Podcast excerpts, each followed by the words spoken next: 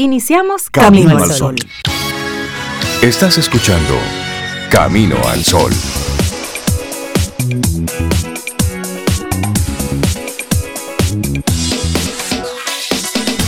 Buenos días, Cintia Ortiz, Sobeida Ramírez y a todos nuestros amigos Camino al Sol oyentes.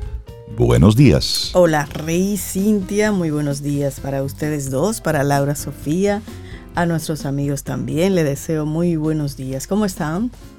¿Cómo yo se estoy sienten bien. hoy viernes? Yo, sí, yo estoy bien. Aire de viernes. Ay, Aire de viernes, ¿no? Ya, sí ya es viernes. Es viernes. buenos días, Sobe, Rey, Laura. Y buenos días a ti, Camino al Sol oyente. Feliz, feliz viernes. Eso, bueno, esperamos que hayas pasado un buen jueves, un buen miércoles, un buen martes, un buen lunes. Es decir, que esta semana ha sido para ti, haya sido productiva, haya sido para ti de esas semanas que dicen, wow, qué chévere. Pasó y sí, hice lo que tenía que hacer. O por el contrario, digas, bueno, esta semana hay que revisarla, como que las cosas no salieron tal cual. Pasar balance, eso es bueno irlo haciendo en lo poco. Luego tú tiras tu balance a fin de año, pero cada semana es bueno revisarla. Sí, ¿Qué tan productivo fui? ¿Qué tanto procrastiné? ¿Qué tantas cosas ocurrieron? ¿Qué me dijeron que sí? ¿Qué me dijeron que no? Bueno, pues revisar cuántas veces metí la pata en esta semana. Sí. ¿Cuántas veces la acerté? ¿Cuántas veces dice, dije, bueno, sí, como que va bien? ¿Qué tal mi calidad de descanso, mi calidad de, tú sabes, de Claro. disfrute? El Sí. compromiso con mi trabajo, con, con la gente que me rodea, todo eso. El Eso es bueno en hacerlo. familia, ese balance, Claro. Cómo lo utilice también. Así que sí, eso es bueno, siempre es bueno sacarlo. Y es semana a semana, porque al final, tú sabes que nosotros solemos decir, óyeme, pero pasaron tres años volando. Y no pasaron volando. No, pasaron, pasaron igualito. día, un día a la vez. misma Un segundo a la vez. un día a la vez, pero como nosotros realmente a veces estamos en automático, el día que hacemos esa reflexión, resulta que pasaron tres años. Sí. Pero si lo hacemos semana tras semana, porque es realmente una gran meta, se consigue así, como dice Rey, poquito a poquito, pasito a pasito y sacando el balance ahí, haciendo no a los ese tres trabajo, años. haciendo ese trabajo día por día. Claro. Bueno, y conectamos con nuestra actitud Camino al Sol para este viernes. Tienes la oportunidad de velar por ti. Y eso se agradece. Sí, porque uno muchas veces se olvida de uno, ¿eh? Se olvida de... de- O no tiene la opción. O no tiene la opción. ¿Cómo que no tiene la opción? Siempre tiene uno la opción de cuidarse uno mismo. Llega un punto en que el adulto mayor no tiene opción. Llega un punto en que el régimen y donde tú vivas en el mundo hay lugares donde tú no tienes opción. Ya. Donde tú tienes la opción, tienes la salud, tienes el- el- la, la facilidad todavía cognitiva, tienes, vives en un país donde se te permiten hacer, pensar, decir, eh, eh, Sí. soñar y, y alcanzar cosas. Entonces ahí tú sí tienes la oportunidad de velar por ti. Y eso tienes que agradecerlo. Sí. Así es. Y Y si usarlo. vemos, De acuerdo. y si vemos cómo amaneció el día, que mientras usted va ahora mismo al tapón de siempre con sus problemas habituales en una estación de tren, Rusia ataca una estación de tren llena de civiles, más de 35 muertos Buscando van ya. evacuar, eso es, eso es gente terrible. desesperada por irse. Entonces, es poner la vida en perspectiva. Claro, cuando toca, toca. Pero queremos es que tú hoy, dominicano, dominicana, pongas tu vida en perspectiva para que le des para allá con todo y seas hoy lo más productivo posible. Que seas hoy esa mejor versión de ti que estás pensando y que estás trabajando. Y así arrancamos nosotros nuestro programa Camino al Sol. Tenemos invitados, colaboradores, están ahí ya tocando la puerta o tocando la ventana de, la, de nuestro sistema de interconexión remota. Eso, remota. para que simplemente nos puedan compartir, como siempre, sus conocimientos, sus experiencias, recordándote nuestro número de teléfono de WhatsApp en el que siempre estamos pendientes. Claro que sí, es el 849-785-1110. 849-785-1110. Y agradecemos las personas que todos los días se suman a este grupo, a esta comunidad, a esta tribu, como dice Sobe, Sí. a conectar con nosotros y a decirnos que les gustan los temas, que les ha encantado conectar con nosotros en este camino que se llama vida. Y eso lo agradecemos mucho. Ay, sí, esos mensajes tan lindos que nos, nos escriben cada día. Sí, agradecido de eso. Bueno, y hoy es el, es el Día Internacional del Pueblo Gitano. Ay, a mí me gustan los gitanos. Sí, Sí. si tú, si tú no hubieras nacido aquí en, en- en La Piña, Tú has estado para allá en Europa, sí, tú tienes alma gitana. Es verdad. Sí. Sí, tal vez alguno de mis ancestros. Es posible. Pero como que debe haber una mezcla por ahí. Una mezcla ahí. Sí. Pero si hoy es el Día Internacional del Pueblo Gitano para reconocer el valor de este pueblo con raíces originarias en la India, gracias a las contribuciones que su cultura e historia han aportado al mundo. De ahí queda, de los, de los gitanos queda mucha, mucha cultura popular, quedan muchos cuentos. Pero sí, los aportes que, han hecho este pueblo errante, este pueblo que ha estado caminando, andando por el mundo. Sí, sí, sí, sí. Bueno, en, el libro 100 años de, eh, años de soledad, sí, ahí en Macondo. Hay un gitano. Hay un gitano que era el que llegaba con todos los artilugios, con todos los inventos. Me encanta ese, un, personaje importante en toda la historia. Sí, sí, sí, sí. Y el, pueblo gitano en términos de cultura es bien interesante. A mí me encantaría ir como a España y ver así, de cerca, una, tribu de esa gitana. Sí, solo sé que mi, mi, contacto más cercano con una gitana fue precisamente en España, que a los, a los 15 minutos de yo estar en España ya me estaba leyendo las manos. Sí. Sí. Entonces yo estaba con, yo andaba con, una compañera de trabajo. Bueno, con Mayra, con Mayra Rizik. ¿Tú recuerdas a Mayra? Para Mayra, sí. Un abrazote, Mayra. Y estábamos, fuimos a una conferencia de radio en España. Entonces, íbamos los dos a participar y ella, la gitana, digo yo, Mayra, mira, una gitana, vamos a ver qué nos dice. Y ella me comienza a leer la mano y dice, ustedes dos que están recién casados, y Mayra y yo nos ah. miramos. Espera una larga vida juntos y Mayra y yo nos miramos y nos reímos. Y yo, vamos a dejar esto aquí, doña, porque no es por aquí. Oye, como dice una amiga mía, eso, hay un eso me gusta. A usted se le ve que la quiere mucho y yo... Pero sí estabas recién casado. Pero contigo, ¿no? ella, sintió la energía. Ah, sí, estabas recién casado. Es verdad. Ella Cintia la está arreglando ahí. ¿Eh, Cintia? Sí. Es verdad, Muy bien. Laboratorio Patria Rivas presenta En Camino al Sol, la reflexión del día.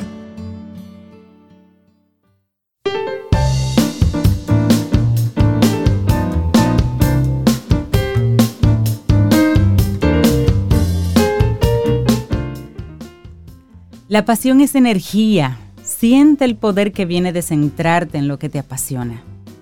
Oprah Winfrey. Eso, energía, me gusta eso. Tempranito en la mañana.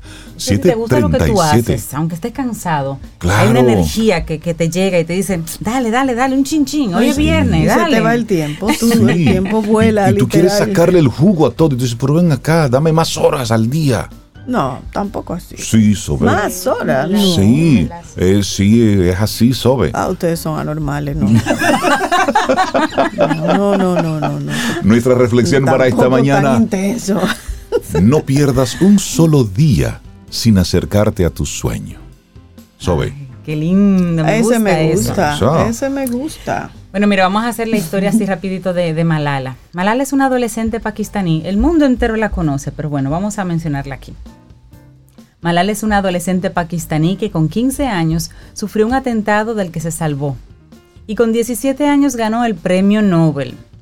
Ella es una joven con el sueño de que todas las niñas tengan acceso a la educación.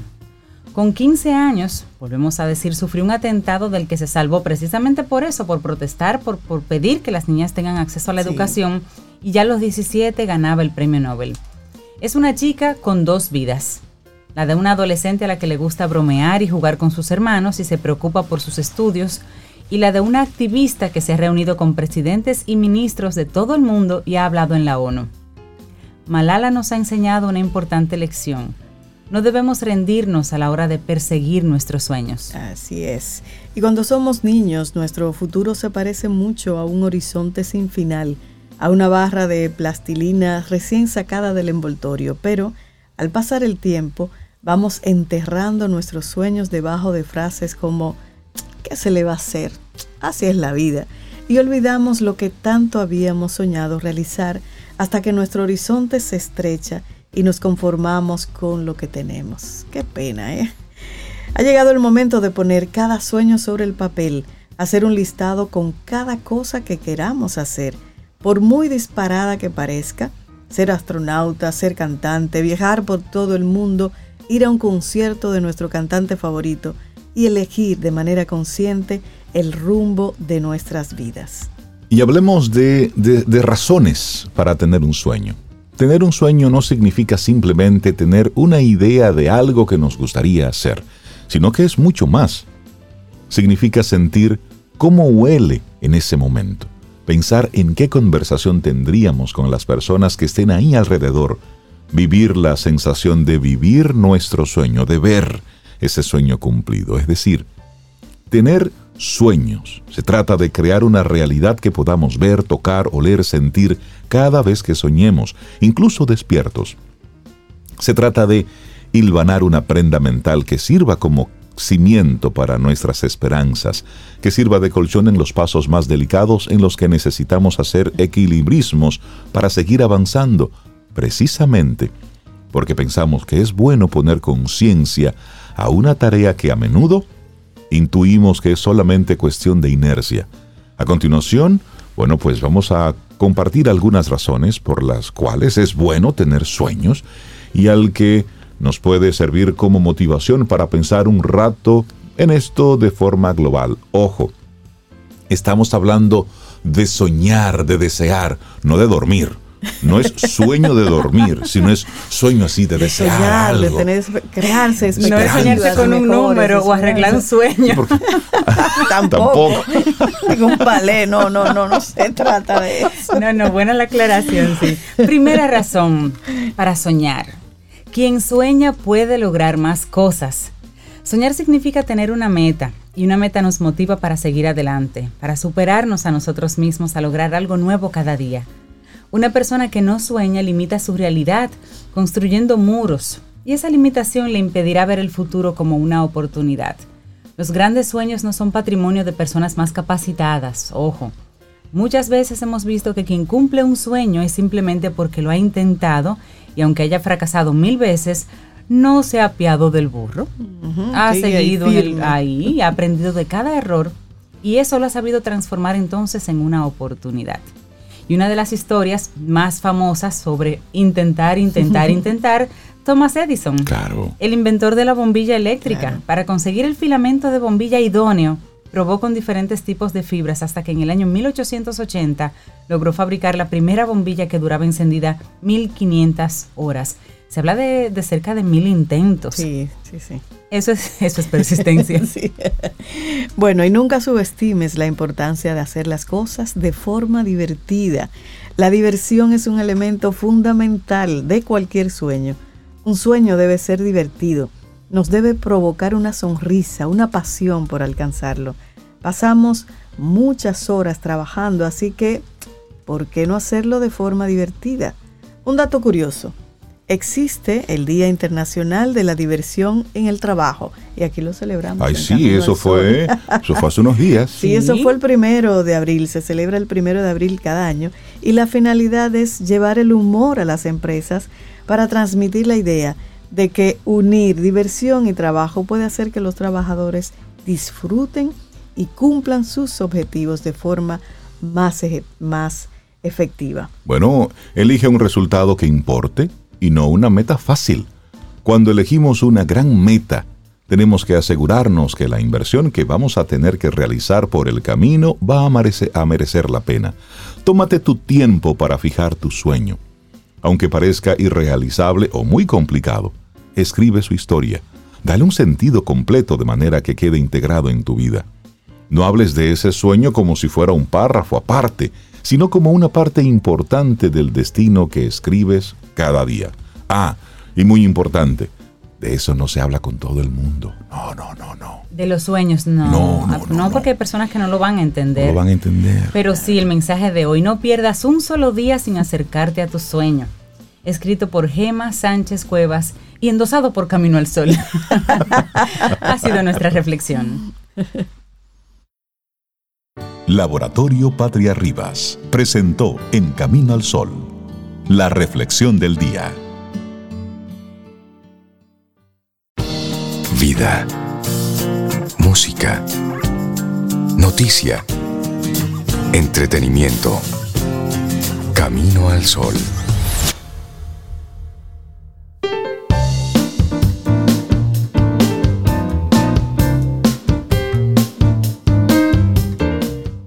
Y otra frase interesante de Carl Jung dice, yo no soy lo que me sucedió, yo soy lo que elegí ser. Te guste o no, papá. Muchísimas gracias por todos los mensajes y por todas esas cosas chéveres que nos envías a través de nuestro número de teléfono de WhatsApp que te lo compartimos de nuevo. Claro que sí, 849-785-1110. 849-785-1110. Y nuestro correo electrónico para fines de configuración, coordinar visitas, sugerir temas, sugerir artistas, hola arroba caminoalsol.do. Y eso es un sistema un poquito más serio. más serio. Más serio Sí, para trabajar, para trabajar producción. ¿Segura usted, Lo que señora? pasa es que los miles y miles de Camino al Sol oyentes, como son coproductores todos, Ah, claro. que tengan acceso al correo es importante. Por supuesto. Totalmente. Bueno, y darle los buenos días, la bienvenida a nuestra querida profe de apreciación musical, Melissa Moya, actriz, bailarina, productora. Publicista, locutora. eh, y sobre todo, bueno, colaboradora de Camino al Sol. Melissa, buenos días, ¿cómo estás? Hola, Hola, Melissa. Hola ¿cómo Melissa, aquí en cabina hoy, ¿cómo estás? estamos muy bien, gracias a Dios. Qué bueno, qué bueno. Bueno, Y hacía, bueno. hacía un tiempo, Melissa, que, que tú no venías al, al programa solamente a colocar música. Porque en las últimas presentaciones les recuerdo a nuestros amigos Camino al Sol Oyente que Melissa ha estado cantando en vivo. Sí. Sí. Hemos podido disfrutar, apreciar Ah, el- para que no se acostumbren. Tu arte del bel canto. señor. Para cuando vuelva, entonces se lo encuentren sorpresa. Entonces, hoy estaremos hablando, ¿de qué estaremos hablando hoy? Hoy vamos a hablar de uno de los compositores más icónicos de la historia y estamos hablando de Franz Joseph Haydn. Haydn, eh, nosotros venimos todo este periodo hablando del clasicismo y ahorita que hablaban ustedes a propósito del humor en el trabajo, Haydn es uno que hace eso y podemos apreciar cierto humor en sus, sí, en sus obras. Entonces vamos a hablar un poquito de él. Eh, él tenía, o sea, un repertorio muy grande. Estamos hablando de que entre, sus- entre sus numerosas obras él tiene 104 sinfonías, 20 conciertos, 68 cuartetos de cuerda, Ajá. 29 tríos de teclado, 126 tríos para barítono, 47 sonatas para teclado, 15 óperas, 12 misas, numerosas obras Wow, pero vocales Una producción para grande. conjunto y teclado. Él murió de 405 años, ¿no? Menos, seguro. No, pero vamos a ver también porque él pudo hacer eh, tanto. Y Haydn estableció unos criterios que motivaron a los compositores que le siguieron. Entonces, él aportó bastante a la música. Vamos a poner un fragmentito eh, de, de una de las piezas de la Misa de Santa Cecilia. Es una misa que dura una hora, más de una hora, eh, y fue compuesta en 1776. Esto que vamos a oír es del Agnus Dei de esa misa.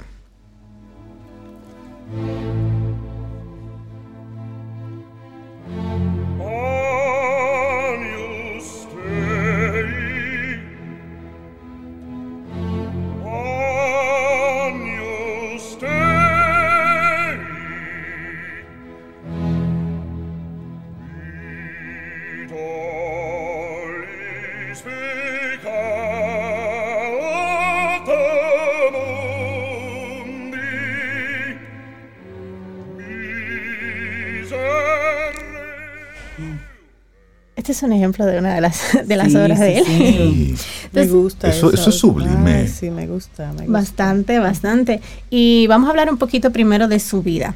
Eh, él fue un niño del coro de la Catedral de San Esteban en Viena y desde los siete años. Entonces, él allá aprendió clave, aprendió violín, aprendió canto. Ya a los 17, con el cambio de voz, ustedes saben que la voz cambia, fue despedido.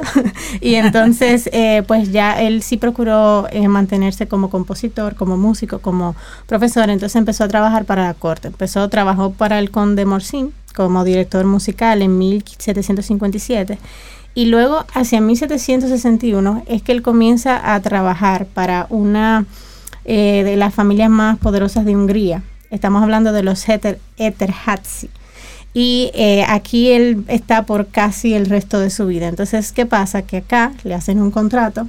Empieza primero por el príncipe Paul Anton, que fue muy devoto de la música y muy generoso. Entonces, eh, Hayden componía todo lo que se le solicitaba, tenía un buen sueldo, dirigía la interpretación de todo lo que se hacía.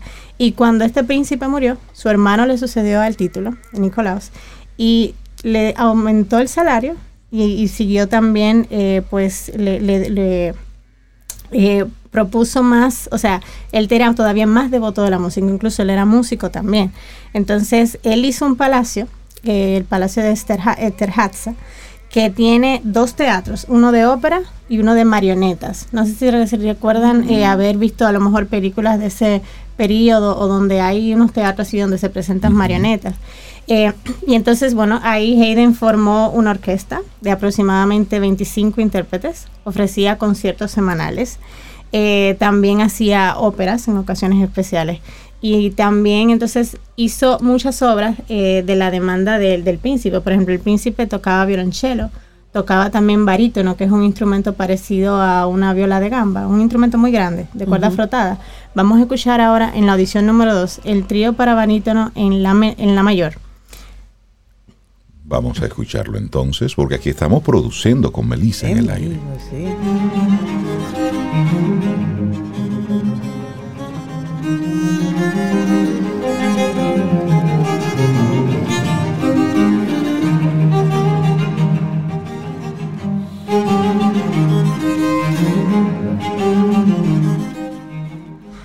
Eso que vimos es el instrumento barítono, que cae en desuso ya eh, cerca de un poco después de esta época, eh, porque es muy difícil de interpretar. Eh, sí, entonces, eh, bueno, y luego él siguió componiendo, o sea, en- entre su contrato, por ejemplo, él tenía prohibido como vender sus copias, su, su música, pero eh, hubo unas obras de él que se propagaron en Londres, en París y en otros lugares eh, de manera pirata, vamos a decirlo, no autorizada. Había pirateo ya. Porque en él era, él era exclusivo del palacio del príncipe. Sí, entonces, sí, ¿no? Y él tenía un contrato. Ahorita le voy a leer un- un- una partecita del contrato para que ustedes vean cómo era.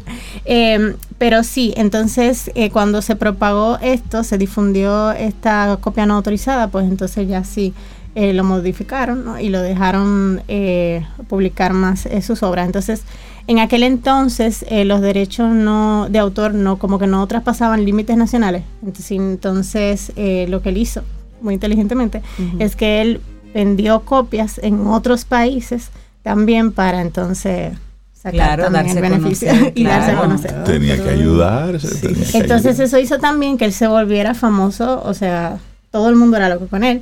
Eh, Mozart conoció a Haydn, ellos eh, tuvieron una admiración mutua, eso fue hacia 1784, eh, más o menos.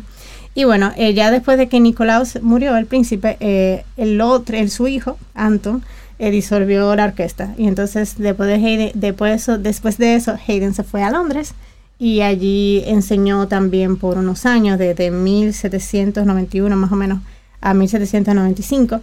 Eh, pero ya luego sí, entonces eh, fue eh, pedido a regresar otra vez y entonces eh, compuso hasta el final de sus días. Ya después de 1799 él no dirigía ni tanto, sino que se mantenía más componiendo. Entonces, ¿qué pasa con el estilo de Haydn? Haydn tiene mucho humor en su música, lo había mencionado. Él compone, por ejemplo, una pieza que se llama La Broma.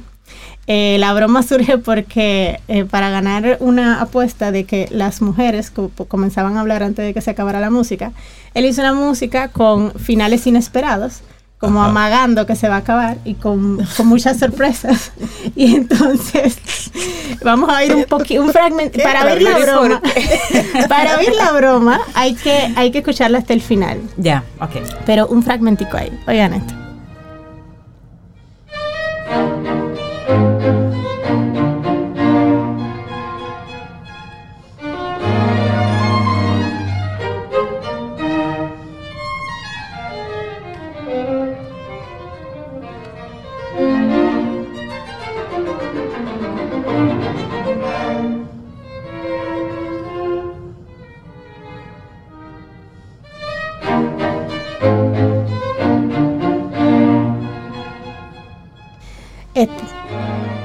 Empezaste a Ajá. hablar, empezaste a hablar. Ahí. Confirmado, razón. empezó Rey, empezaste tú, confirmado que las mujeres comienzan a hablar primero. Funciona el experimento. Sí, funciona. bueno, pues eh, la la broma estaba compuesta en forma de rondó. El rondó es una forma musical que, por ejemplo, empieza un tema. Por ejemplo, eso que ustedes hablaron, eh, eh, que escucharon.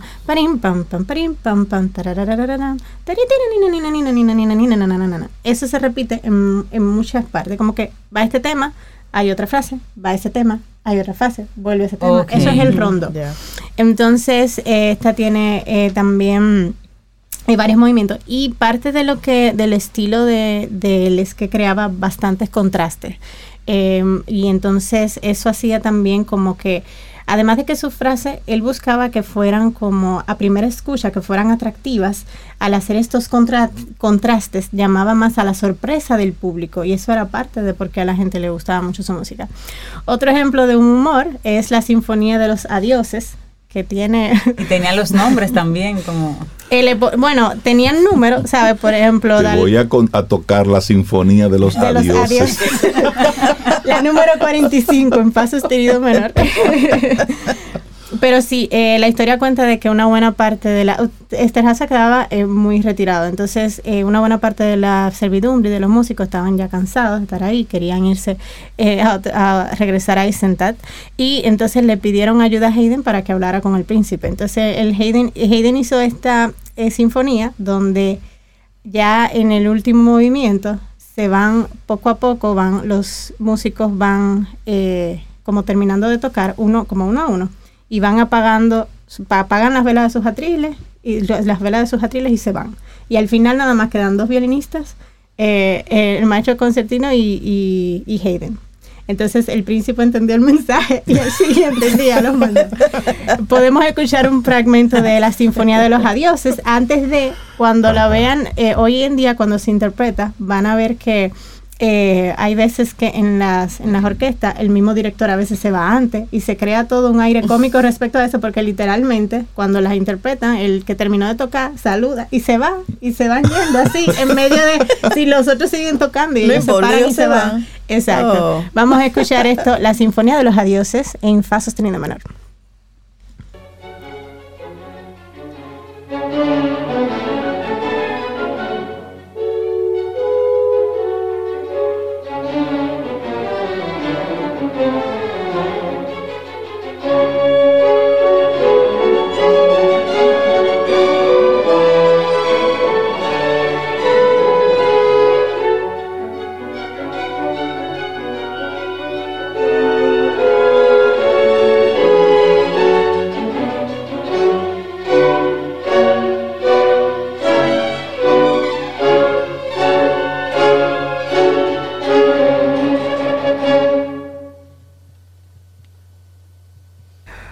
Este es un ejemplo. Y ahí vamos a empezar a ver aquí, es que empiezan entonces ellos a, a partir. Eso es algo así salir. como que estemos aquí en Camino al Sol. Y yo me paro y sobre se para y se va y agarra su cartera y se fue. Exacto. Y luego Cintia dice una frase, la deja por mitad, se para y se va. Exacto. Entonces El yo que no luego, se puede ir al final, tú. miro, no te puedes ir. entonces yo luego miro para todos los lados y digo, bueno, entonces fue todo el mundo, me voy.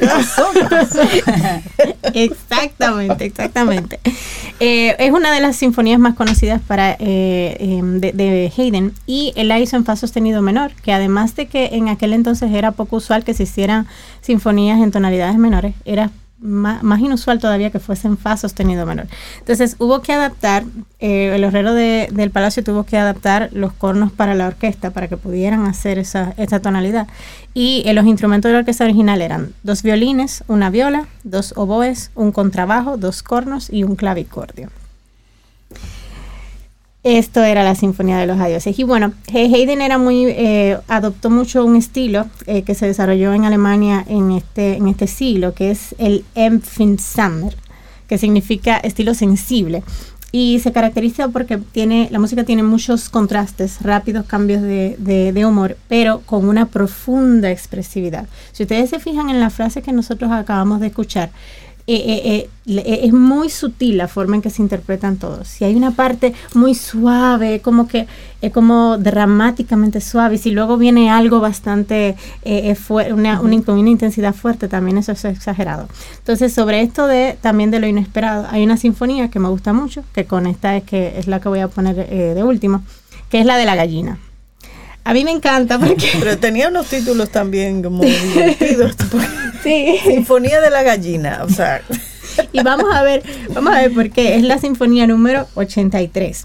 Aquí eh, ahí voy a un, un fragmentito de un libro de consejos para jóvenes compositores de la música instrumental de John Marsh, donde dice, en la composición de toda pieza de música que contenga dos o más movimientos, así como en su selección de piezas para un concierto, atiéndase siempre al contraste como el mejor modo de mantener la atención viva y activa. Y más adelante dice, Muchas composiciones en otros aspectos excelentes producen un efecto deficiente y la gente se cansa y se queja de la longitud de los conciertos, los cuales quizá no los agotarían nunca si no empalagasen con la profusión de la misma cosa o una excesiva uniformidad en estilo. Y esto es algo que. Haydn eh, respeta bastante. Vamos a ver, vamos a escuchar un poco de la, sinfo- la gallina, la Sinfonía 83. señor.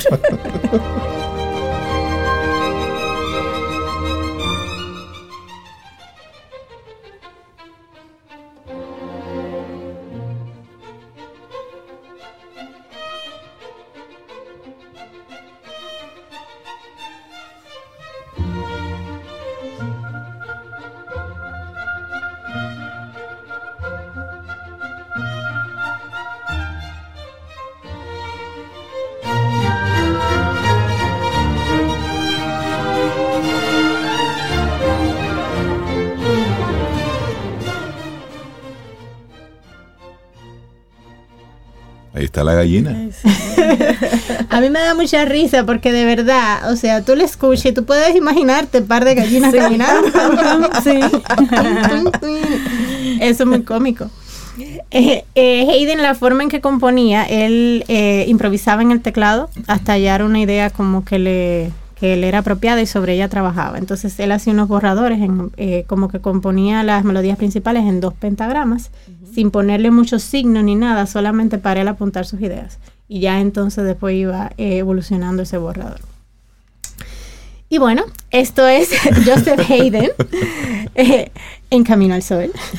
Mira, hay un comentario ahí de Camino al Sol oyente que dice que tú deberías estar más de un día aquí en Camino al Sol por tus conocimientos sí. extraordinarios sobre, sobre música. Que le encantan sus... Bueno, y más Sí, de un, sí, más de más un camino al sol oyente. que que le nos, tu- nos permite reconectar con la música de forma Sí. diferente. Diferente. Ambos segmentos, tanto el de el tuyo, Melissa, con todo esto de apreciación musical que hemos tenido por, por varios años, junto con el de la Fundación Sinfonía, pues la gente los espera. Sí. Y es para mí una confirmación de mi teoría. Si tú expones a la gente, a las personas, a este tipo de contenidos, la gente lo aprecia. Claro que y sí. más si es guiado, es decir, más si le da si se le da algún tipo de instrucción para Sí, que tú porque puedas es algo nuevo. Claro. Que necesita una información. con un, con un mayor nivel de conciencia sobre lo que estás apreciando. Así es que muchísimas gracias, Melissa, por abrir ese, ese espacio aquí en Camino al Sol.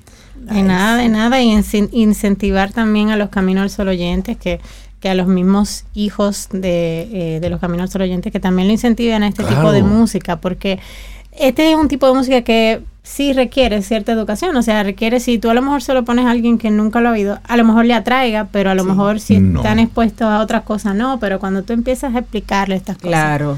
Eso lo cambia todo cuando ser. tú entiendes un poco. Y que venimos, y estamos hablando de que la música clásica, la música instrumental, en nuestro país se consumía solo en Semana Santa. Sí. Es decir, los Viernes Santo era el día que las emisoras, como no estaban conectadas con para mantener la solemnidad del Viernes Santo, eso era lo que colocaban. Después de ahí tú no escuchabas otros espacios para poder disfrutar este tipo de cosas.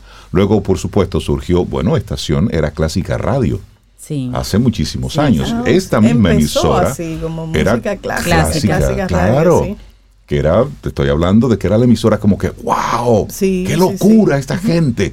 Pero hicieron, y, ti- y tienen una discoteca, es decir, aquí en Estación hay una discoteca impresionante de, de- de- toda sí. esa música clásica, que fue una, una apuesta a la cultura, fue una apuesta muy arriesgada en su momento, pero que dejó un muy buen, muy buen legado. Melissa, muchísimas gracias, que tengas un excelente fin de semana. Gracias, adiós. Gracias, Melissa. Un abrazo, Melissa. Ten un buen día, un buen despertar. Hola. Esto es Camino al Sol. Camino al Sol.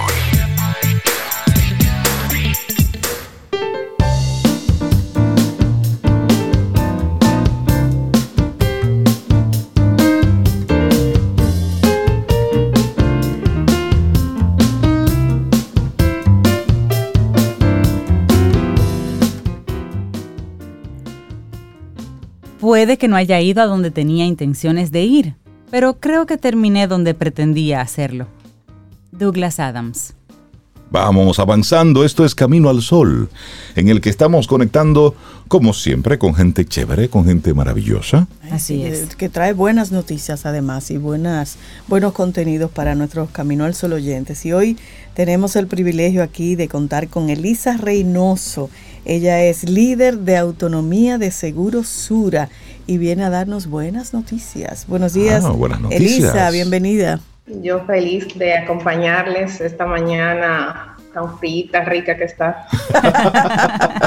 Así es, Elisa, qué gusto verte siempre y que comentes con nosotros este tema que nos trae, que realmente eh, cae muy bien, porque es un tema que ahora mismo también está en la palestra desde otra perspectiva, digamos, laboral.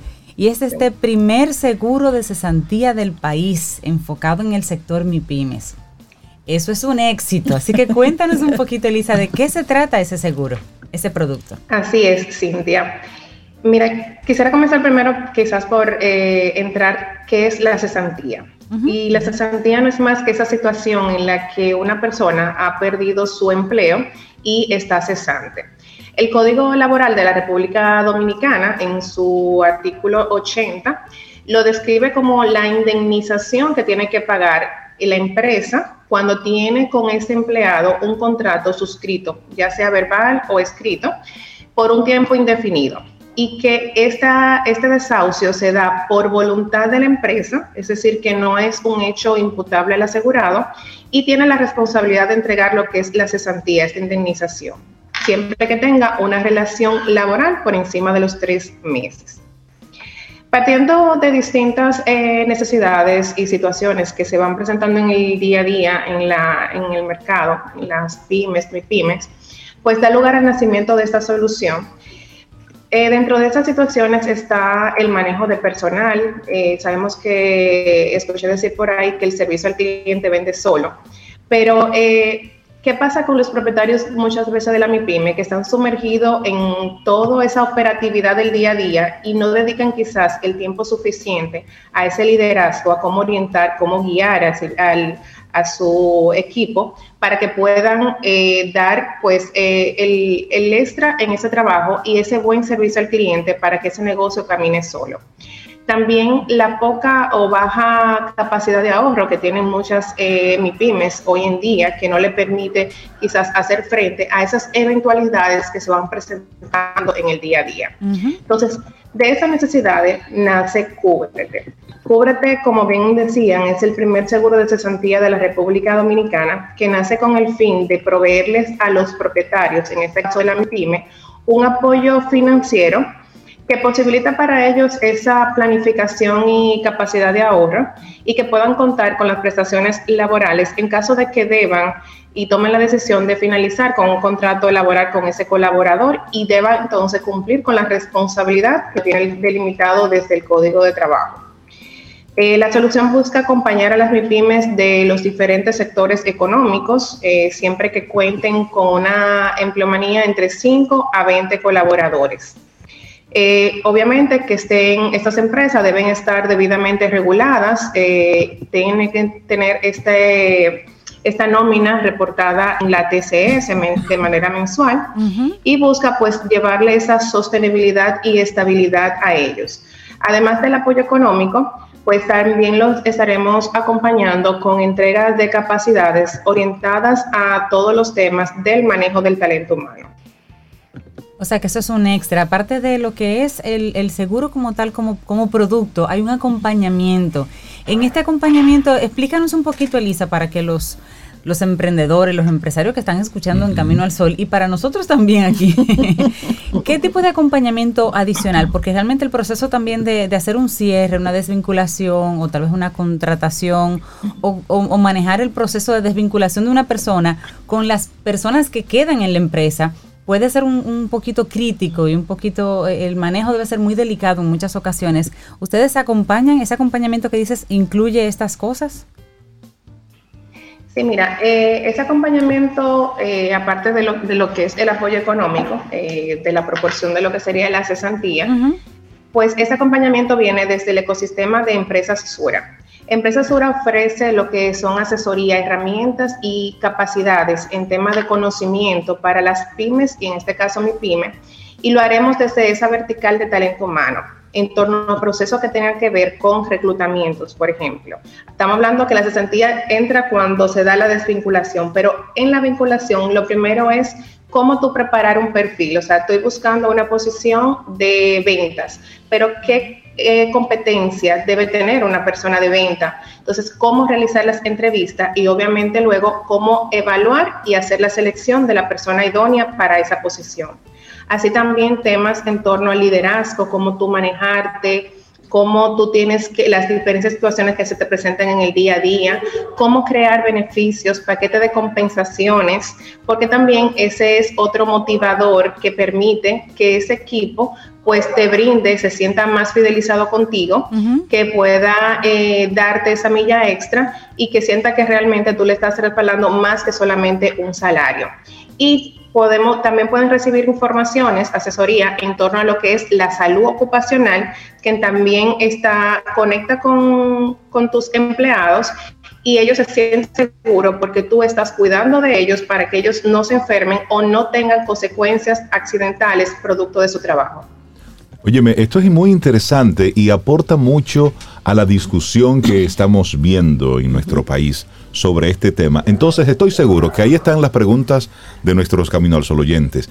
¿Quiénes, y quiero que esto lo hagamos como una especie de, de, de checklist, ¿qué tipo de empresas son elegibles? Ya estabas hablando de que esto va enfocado hacia las pymes, pero esas pymes deben cumplir con algún requisito adicional, es decir, el ser pyme es ya esa clasificación que de manera formal te entrega Industria y Comercio, por ejemplo. ¿Cuáles son las empresas realmente elegibles? Nosotros estamos dirigidos ahora mismo a todos los sectores eh, económicos. Un salón de belleza, una ferretería, o sea, cualquiera que esté debidamente regulado y que tenga su personal registrado en la TCS, pues ya es un primer paso para ser elegible para la solución. Debe tener una nómina en la TCS entre 5 a 20 colaboradores. Entonces, con esa, ya esa es la, la- como los puntos o la característica básica para poder ser elegible y poder cotizar esta solución. Elisa, y, y si una empresa que te está escuchando quiere adherirse a ese seguro, eh, ¿qué debe hacer? Y la otra pregunta es, ¿qué hacer para reclamar el seguro en caso de que lo necesite? Eh, para poder recibir más información o la cotización pueden hacerlo a través de nuestra línea única 809-985-5000. También hay informaciones en nuestra web www.segurosura.com.do o a través de un asesor de seguro pueden recibir las informaciones. Eh, para las, eh, cualquier contratación, pues simplemente la comunicación de la solicitud y la lista de los eh, empleados que tenga en su última plantilla de la TCS. Para el proceso de reclamación, bueno, las empresas van a realizar el proceso de desvinculación tal cual lo realizan en, al momento y una vez ya cuenten con el, el- la- el cheque y, la, y el desglose que han entregado ese pasivo al colaborador, al ex colaborador, pues entonces proceden a realizar la indemnización a Sura, entregando la comunicación depositada en el Ministerio de Trabajo y esa copia de cheque con el desglose que han entregado el pasivo. Ok, o sea, eso funciona más como un Sí. reembolso. Muy bien. Sí, Como un porque, reembolso, porque hay unos tiempos de entrega de los de la cesantía Claro, cuando la persona sale de la empresa. Excelente. Entonces me Sí, imagino eh, que eso depende, que el costo o la cotización, Elise, depende de, de cada empresa, de sus empleados, la cantidad de empleados, el tiempo que tienen, los salarios que ganan y en base a eso ustedes calculan más o menos con un algoritmo el costo de cada, de cada póliza. ¿Es así? O sea, pues muy. Correctamente. Sí, eh, va a depender mucho de todas esas variables que comentas. Buenísimo. Creo que esto es Pero una bueno. oportunidad para las, para las pequeñas empresas, para las MIPIMES, el que conecte con este tipo de servicio de parte de Seguro Sura. Es una respuesta realmente a lo que está ocurriendo. Y cada vez más estaremos viendo cómo la empresa que está cumpliendo de forma religiosa todas sus obligaciones, sin ningún tipo de apoyo extra que no sea su propio esfuerzo y la productividad de todo su equipo de trabajo, bueno, pues necesita este tipo de herramientas. ¿Para qué? Para que pueda ser sostenible. Porque para una empresa pequeña, por ejemplo, desvincular a un empleado que tiene 10, 15 años sí, trabajando, sí. Sí, desde el punto de vista financiero, es un número. De hecho, es una razón por la que a veces de- no, no desvinculan, sino que dejan que la persona se vaya sola y o no contratan de manera formal, no formalizan las operaciones. Entonces eso. Es un costo importante. Óyeme, realmente la gente que quiera más información. Elisa, que se quiera conectar con ustedes en la página web de, de Seguro Sura, pues ahí está toda la información detallada, ese paso por paso, pero para conectar con ustedes directamente, ¿cómo pueden hacerlo? Sí, nuestra línea única es el 809-985-5000. Ahí pueden recibir todas las informaciones que necesiten en torno a este tema y esa nueva solución. Buenísimo. Excelente. Elisa Reynoso, líder de autonomía de Segurosura, muchísimas gracias, Elisa, por haber estado con nosotros planteándonos este primer seguro de cesantía del país que está enfocado específicamente en el sector MIPIMES. Muchísimas gracias. Muy buen producto. Gracias, a ustedes. Gracias, que tengan Elisa. feliz resto del día. Igual, igual. Igual para ti.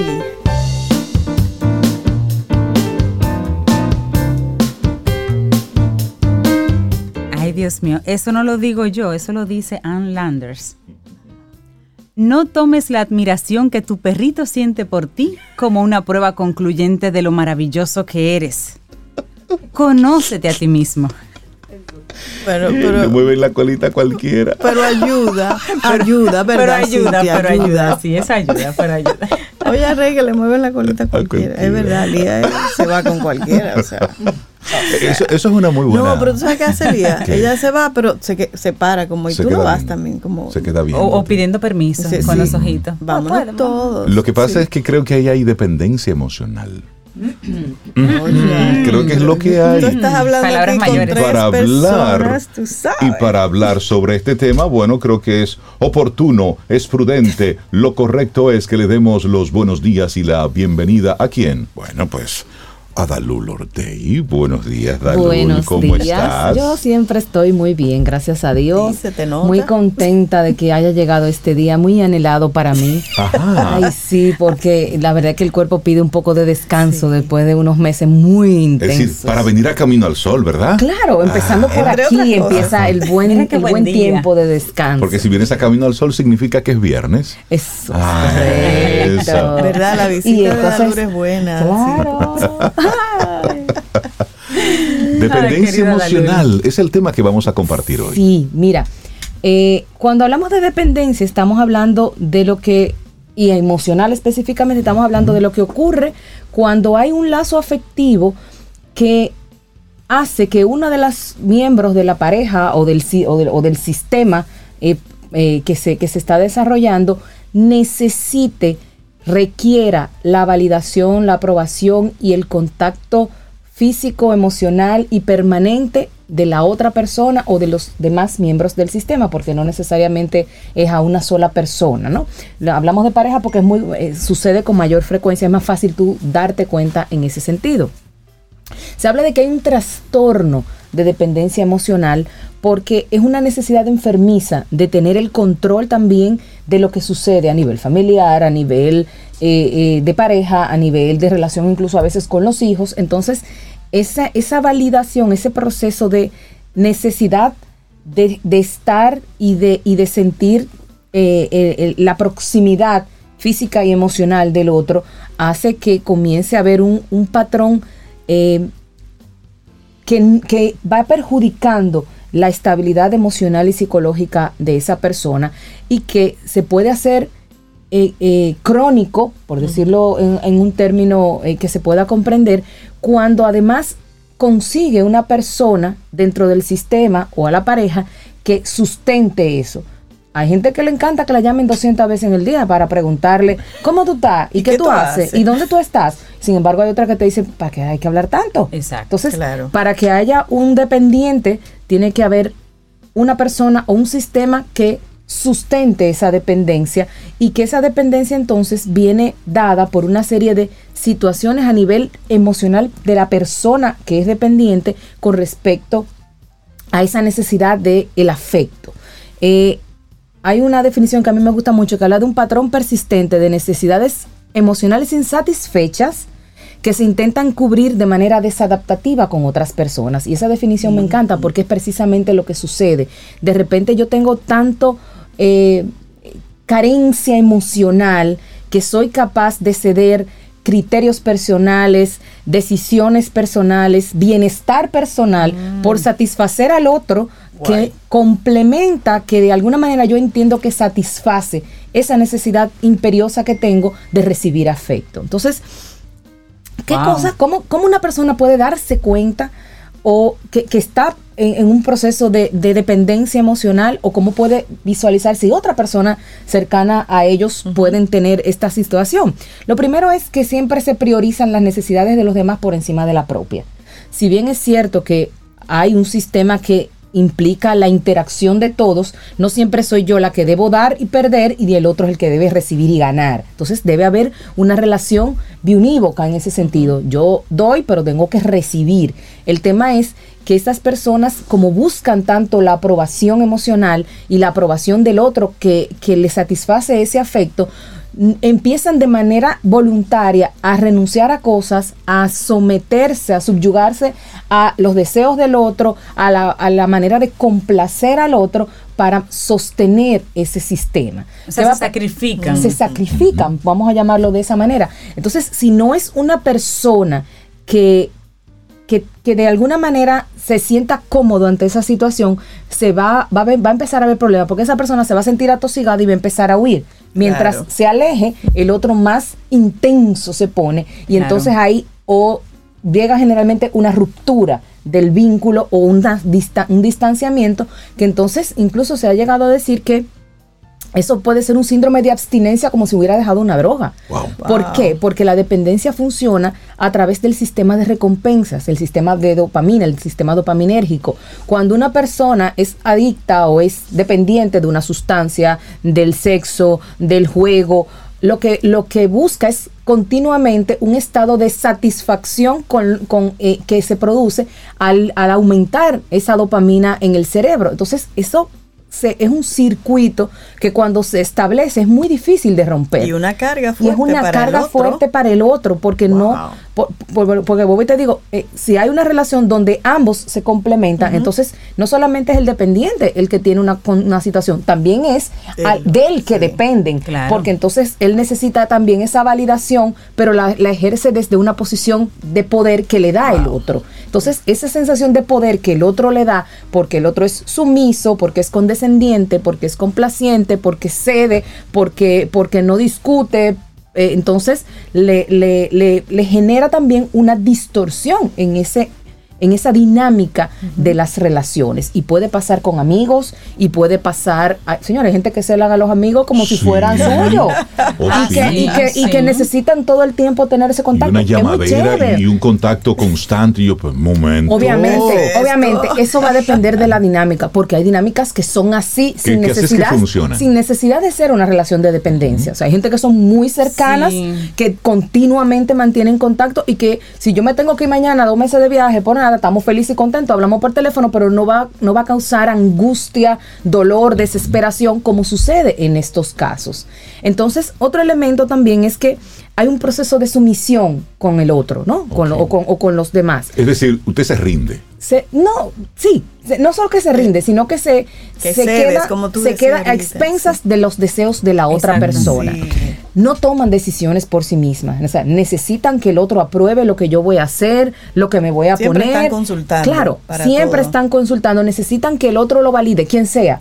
En, eh, ya la persona que llega a un proceso de dependencia eh, eh, crónica, como le llamamos, eh, ya necesita la validación no solamente de la persona que es objeto de su afecto, sino también de todo el que está en su entorno. Son personas que cuando tienen una situación de rechazo por alguna situación o porque, mira, ese informe hay que arreglarlo, o porque hay también el- Sí, sí, la son, son personas que eso les da, realmente le afecta en su, emocionalmente, porque además eh, una de las consecuencias es que hay una, una- un deterioro de la autoestima.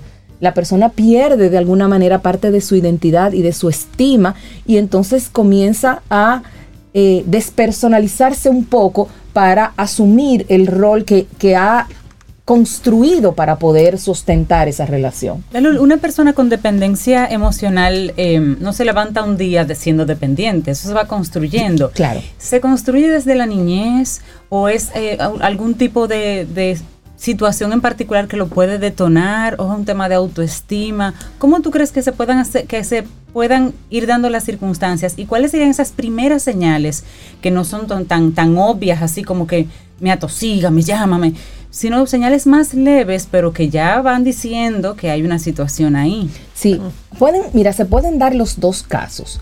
Puede haber eh, una, una persona que en su niñez tuvo mucha carestía emocional, eh, ya sea por el que los padres se separaron o porque estaban trabajando o por, por, por diversas razones. Y entonces, eh, o, eh, ojo con los padres, aquellos padres que son tan exigentes que el niño tiene que ser, hacer y decir lo que yo entienda, porque como yo soy el que sé, y entonces vamos eh, a, ¿cómo se dice? Vamos programando Modelando. a ese niño para que lo que yo diga y como yo lo diga es lo correcto y es lo que me va a, a producir gratificación emocional y de otra naturaleza. Entonces, ojo con eso, porque puede haber un tema ahí que venga de, de la niñez. Igual eh, el tema del, de- de la- del abandono. Cuando yo digo abandono, no necesariamente digo que lo dejen en un sitio o que yo me voy y te dejé. El abandono se puede dar con personas viviendo dentro de la misma casa cuando ese, esa estructura, ese sistema familiar no satisface esas necesidades básicas que tiene el individuo en esas primeras etapas de vida y que son los padres, los tutores, la- los adultos los que están llamados a responder a eso. Pero también se puede dar o puede suceder con la persona ya en un proceso de desarrollo más adulta. ¿Por qué? Por relaciones fallidas, porque de repente me va mal, y me iba mal una, dos, tres, cuatro, cinco, ya de repente en la sexta no quiero fallar y comienzo entonces a, A cambiar ceder, yo, a a cambiar ceder. yo, a modificarme yo para poder adaptarme a lo que el otro quiere. Ya. Entonces se pueden dar ambos procesos. Y si hay una base asociada al otro, pues entonces se hace peor. De ahí también vienen muchas situaciones de abuso.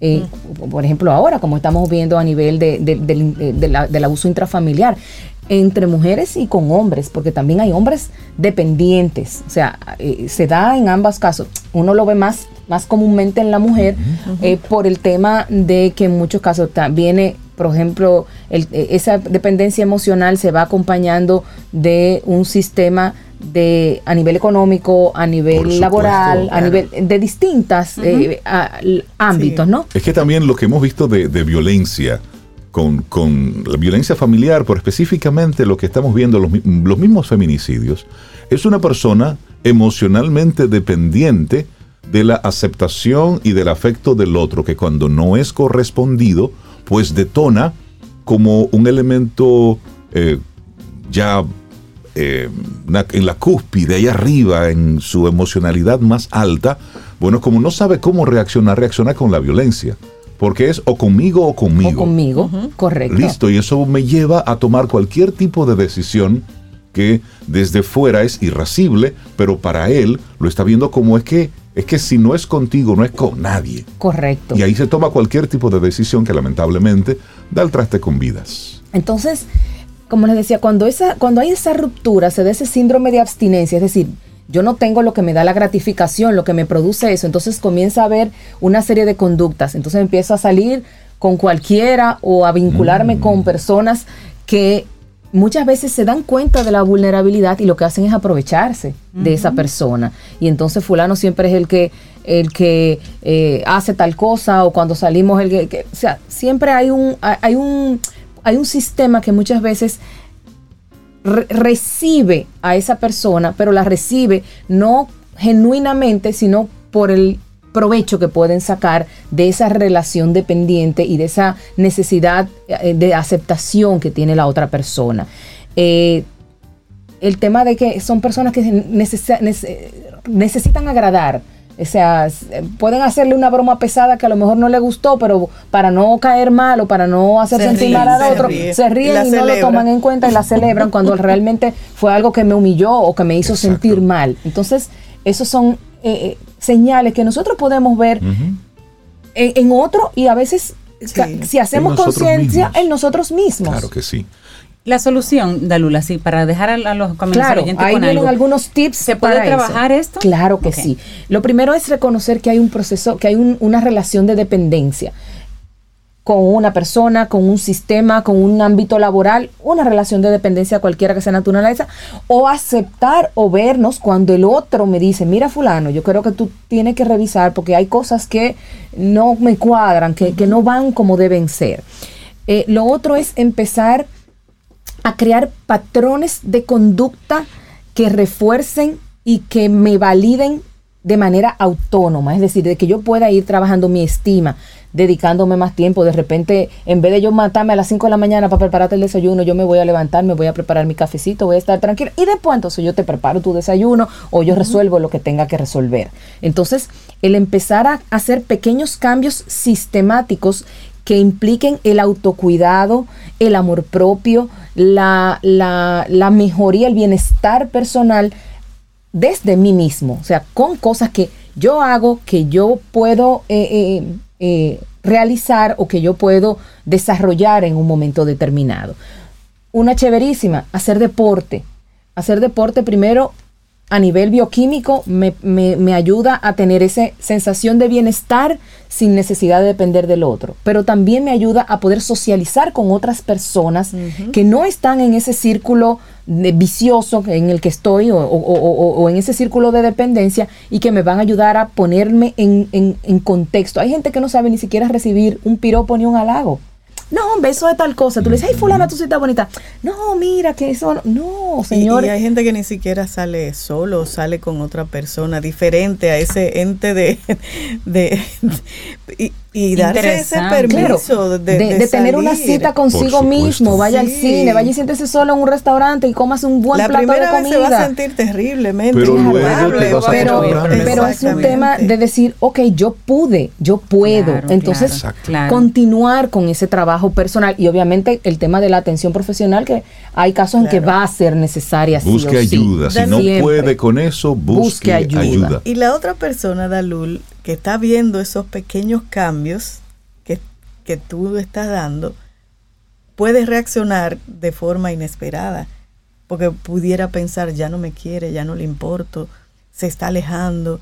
¿Cómo manejar como ese, Claro, esa ahí, parte? ahí entra, ahí entra el tema de, de la del consenso en, en- en la relación. O sea, Claro. Para que esta relación funcione, tú te tienes que sentir bien y yo me tengo que sentir bien. Y a mí hay cosas que no me hacen sentir bien y yo las estoy cambiando claro. y que no significa ni que yo te quiera menos, Exacto. ni que, ni que me vaya a alejar, sino que yo tengo que buscar un proceso de readecuación personal para que esa relación, para que ese vínculo afectivo sea Para que ganar, nos ganar. vaya mejor, Para que nos vaya mejor. Este es un temazo. La Tremendo gente que tema. quiera seguir profundizando y que se identifique en alguna de las partes que tú has estado aquí mencionando, cómo se pone en contacto contigo, con, con Neurotraining, para todas las cosas maravillosas que allí pasan. Claro que sí, pues nos pueden encontrar en las redes, como en Instagram, como neurotraining guion bajo, como dice María, eh, RD. Bajo. Y- Ningún rayita abajo. Exacto, ni underscore, no, Ni guion bajo. Y eh, también en nuestra página web, eh, www.neurotraining.do. Buenísimo. Excelente. Dalul, muchísimas gracias por regalarnos este tema. Nosotros hacemos una pausa y retornamos en breve con más. Esto es Camino al Sol. Disfruta tu café en compañía de Camino al Sol. Para iniciar tu día, Camino al Sol.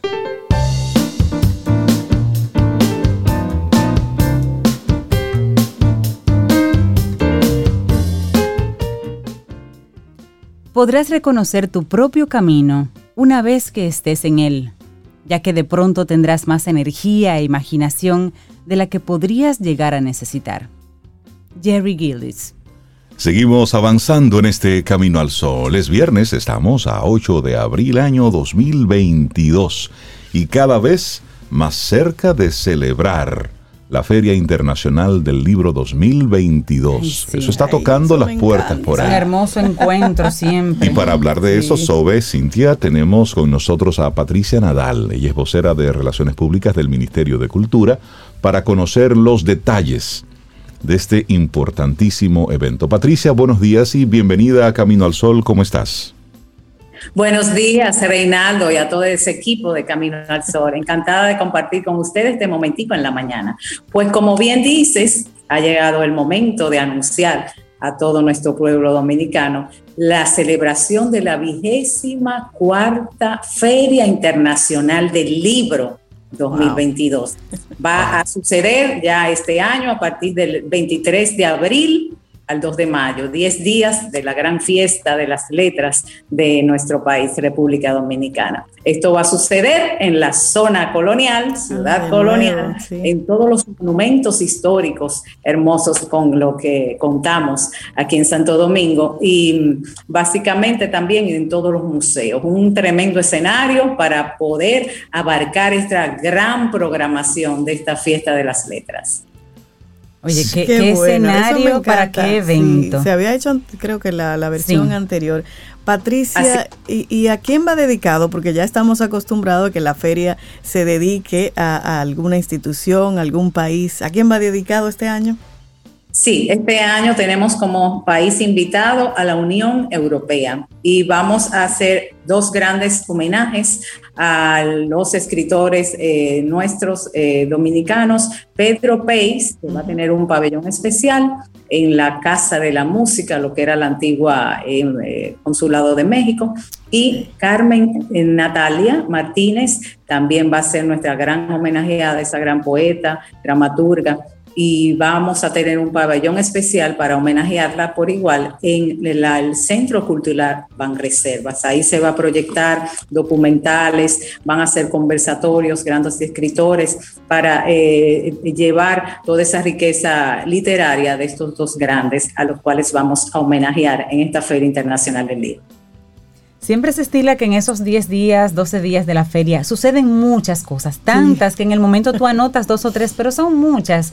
Patricia, ¿dónde podemos nosotros eh, adquirir como la, la digamos, la, programa- información completa, el programa completo? ¿Tienen una sí. web? ¿Cómo podemos eh, tener acceso a todo eso para no perdernos nada? Claro, como debe ser. Pues básicamente nuestro eslogan es ese, ven al libro y les invitamos a que sigan nuestras redes sociales, ahí va a estar toda la programación ya en esta semana en nuestras redes, tanto como eh, Facebook, Twitter, Instagram eh, y el canal de YouTube también por igual del Ministerio de Cultura. Vamos a ir a colgar toda la programación porque son, imagínense, es todo un Sí. eh, itinerario y una programación desde el Museo de las Casas Reales. Vamos a estar en la Plaza de España y ahí van a estar las carpas. eh, van a estar eh, todos los libreros ahí, vamos a tener espectáculos por igual artísticos, igual en la, en la fortaleza de Santo Domingo, van a suceder también por igual todas las carpas de los libreros eh, y, y básicamente también eh, obras eh, artísticas por igual. Vamos a tener una cabina radial, señor Reinaldo. Ah, pero está qué chévere. bien. Ay, pero eso está bien. Ay, vamos a Eso está sentarnos un bueno. ratito Vamos ahí. para allá a hacer algo.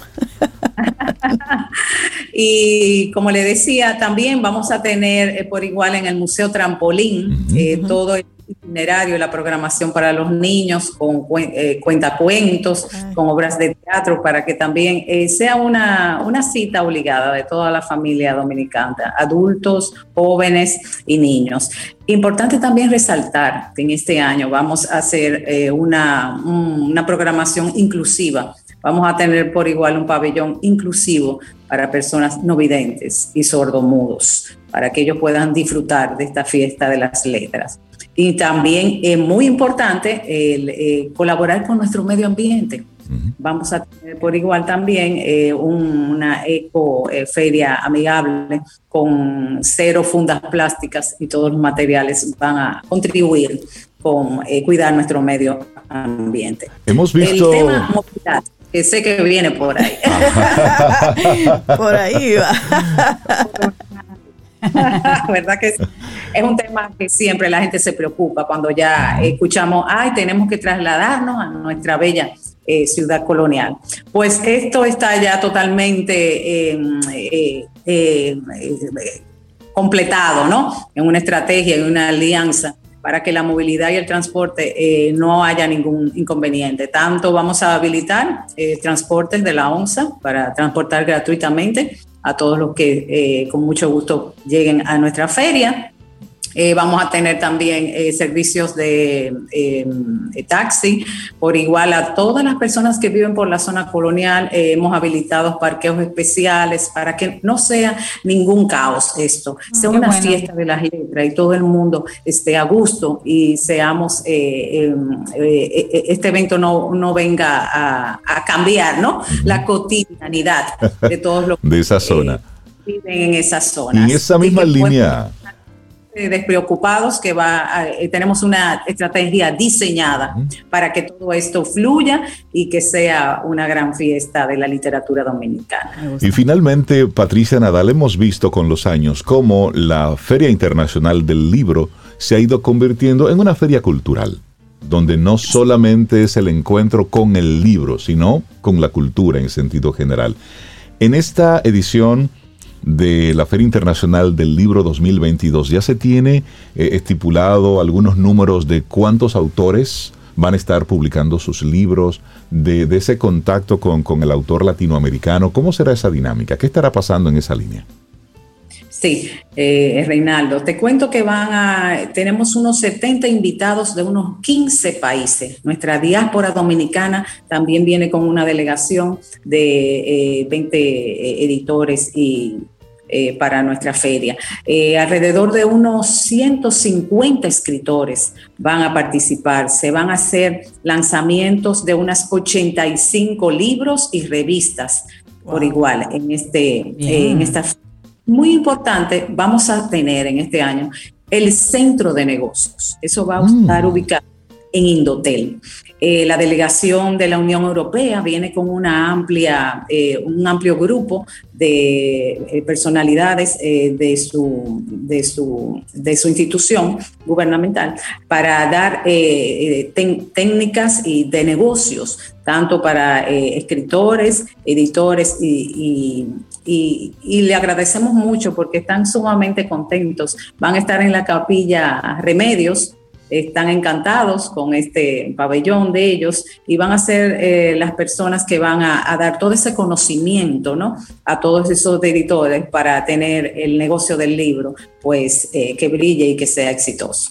Excelente. Darte las gracias, Patricia, por compartirnos estas informaciones desde el Ministerio de Cultura. Desearles el mejor de los éxitos, que, que vaya mucha gente, que vayan muchos niños, muchos adolescentes, muchos jóvenes, muchas familias, que conectemos con, con la cultura, que conectemos con el libro. Como país lo necesitamos. Lo necesitamos Y con este- urgencia.